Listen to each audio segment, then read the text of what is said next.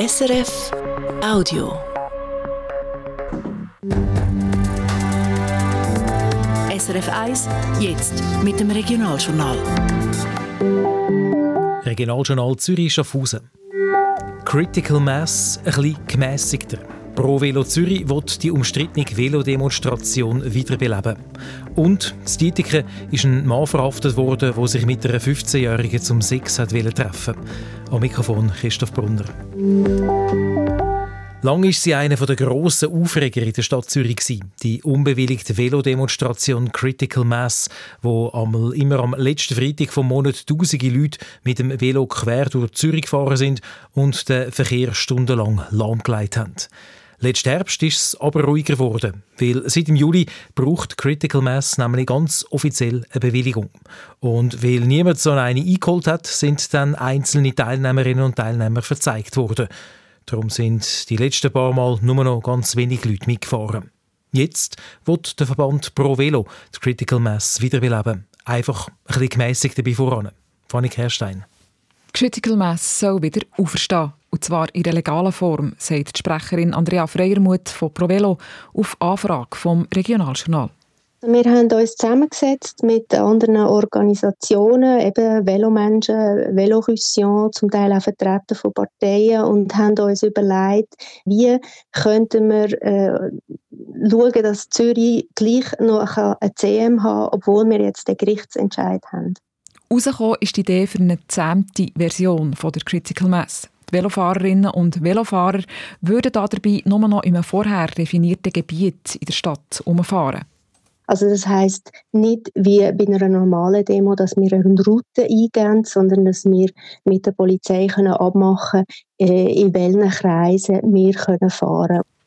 Ein Gesuch für so eine Velodemo hat ProVelo vor zehn Tagen bei der Stadt eingereicht. Schon in drei Wochen, am 22. März, soll es losgehen mit einer Art Testlauf. Das wäre dann auch gerade so wie ein Pilot für zukünftige CMs, wo eben legalisiert werden, würde werden, indem dass man eine Bewilligung einholt, aber eben nicht für eine Strecke, sondern eine Bewilligung fürs Velofahren am letzten Freitag vom Monat in der Stadt. Die Frage ist, ob die Velofahrerinnen und Velofahrer mitmachen bei der Critical Mass, die nicht mehr so frei ist wie vorher. Die Bewegung versteht sich als spontan und unorganisiert. Offizielle Vertreter gibt es nicht. Sie wissen darum auch gar nicht genau, ob die neue Form überhaupt gewünscht sei, sagt Andrea Freiermuth. Aber es gibt bisher keine Stimmen, die sich jetzt gegen äh, die Organisation von der Demo für CM am 22. März hat ausgesprochen. Ob die Stadt das Gesuch bewilligt, ist noch offen. Auf Anfrage beim Sicherheitsdepartement heisst es nur, das Gesuch sei eingetroffen und werde sorgfältig geprüft. Und wir bleiben gerade beim Velo. In der Stadt Winterthur soll die Strecke zwischen Stadtzentrum und Seen für Velofahrerinnen und Fahrer sicherer werden. Bis im Herbst wird die Stadt den Mattenbachweg sanieren. Unter anderem gibt es einen neuen Asphalt. Und die verschiedenen Wege, die zum Mattenbachweg führen, sollen breiter werden. Außerdem sollen die Velo dort jetzt noch mehr Vortritt haben gegenüber dem anderen Verkehr. Wie die Stadt Winterthur mitteilt, kostet das ganze Projekt fast eine Million Franken und soll bis im Herbst umgesetzt sein. Sofortmaßnahmen sind nötig geworden, weil das Projekt für eine städtische Veloroute auf dieser Strecke ins Stocken gekommen ist und erst in ein paar Jahren realisiert werden kann. Am Mittwoch hat die Zürcher Kantonspolizei Dietiken einen mutmaßlichen Pädokriminellen festgenommen. Der 50-Jährige hat über eine Chatplattform Kontakt aufgenommen mit einem 15-jährigen Mädchen. Respektive, er hat gemeint, es sei eine Minderjährige. Eigentlich ist das Chatkonto aber von der Zürcher Kantonspolizei eingerichtet worden, wie die Polizei heute mitteilt. Der Mann hat im Chat sexuelle Fantasien geäußert und hat sich mit der falschen Minderjährigen zu einem Treffen verabredet. Dort hat ihn dann die Zürcher Kantonspolizei verhaftet. Der Mann hatte in seinem Auto schon alles vorbereitet. Jetzt ermittelt die Staatsanwaltschaft gegen den 50-Jährigen. Einbrecher zu Zolliken haben gestern Abend grosse Beute gemacht. Wie die Zürcher Kantonspolizei mitteilt, sind Täter über die Balkontüre in eine Wohnung im vierten Stock eingebrochen. Dort haben sie einen Safe aus der Verankerung gewuchtet und abtransportiert.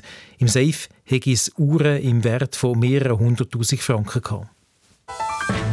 Gibt es am Flughafen Zürich längere Pisten? Und kann man bald um den ganzen Zürichsee spazieren? Müssen Demonstrantinnen gleich die Rechnung zahlen, wenn wegen ihnen die Polizei ausrückt? Der Kanton Zürich stimmt ab und entscheidet über diese und noch weitere Fragen. Und in der Stadt Zürich könnte es für die Stadträte keine goldige Fallschirme mehr geben und einen riesigen Park am Mieten geben.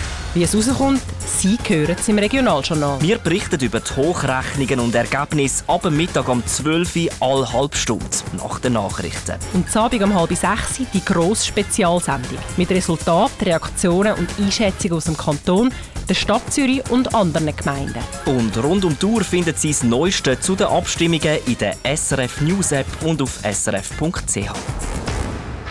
Das dann also am Sonntag. Und jetzt noch ein Hinweis für heute Abend. Dann lernen Sie im Regionaljournal nämlich den Oliver Fuhrer kennen. Er ist Englischlehrer, wohnt zu Elk bei Winterthur und hat ein spezielles Hobby. In seiner Freizeit schreibt er nämlich Heftroman. Kurze Geschichten, wo man als Heftli zum Beispiel an einem Kiosk für ein paar Franken posten kann und wo man in zwei bis drei Stunden durchgelesen hat. Ich habe eine gute Beziehung zum Heftroman. Ich habe früher ab und zu Butler Parker gelesen oder Horrorgeschichten, ein, zwei Liebesgeschichten auch. Und ich habe natürlich in der Schule die Erfahrung von den SIW-Heftchen gehabt. Und das sind zum Teil ganz gute Geschichten gewesen. Am Oliver Fuhrer sein erster Heftroman, ein Krimi à la Agatha Christie, ist eigentlich einfach als Weihnachtsgeschenk gedacht Und jetzt findet er immer mehr Leserinnen und Leser. Wir besuchen den Hobbyautor zu Elk heute Abend, halb sechs auf SRF 1. Das war ein Podcast von SRF.